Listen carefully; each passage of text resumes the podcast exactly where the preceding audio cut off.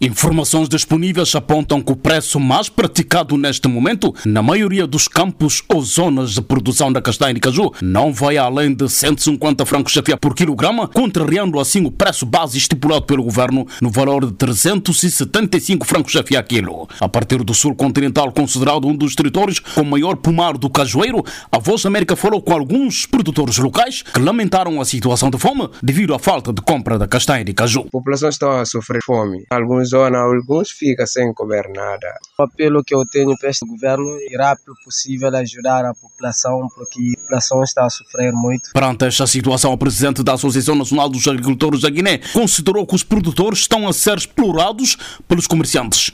Jaime Boles foi mesmo perentório em tirar contra os governantes, acusando-os de serem os maiores compradores da castanha de caju da Guiné-Bissau. Eles não têm interesse de promover o caju, mas pelo contrário para destruir o nosso caju. Isso é lógico porque vimos que os maiores compradores da caixinha de caju da Guiné-Bissau são os governantes. Estando a comprar a caixinha de Guiné-Bissau, isso significa que não querem ver a evolução do preço. Sem apontar o responsável, Jaime Boles denunciou o desvio de fundo da contribuição predial rústica no valor de 6,5 mil milhões de francos CFA, estimados em 10 milhões e 820 mil dólares americanos. Foi desviado pelos nossos governantes, não sei onde é que aplicaram, aplicaram talvez nas suas campanhas políticas. Só esse volume poderia servir para a compra de 17 mil toneladas, ponto 5 da castanha dos produtores, que é volume anual. Isso poderia salvar eh, aquela intensiva exploração dos nossos produtores. E em consequência? Até aqui, os grandes produtores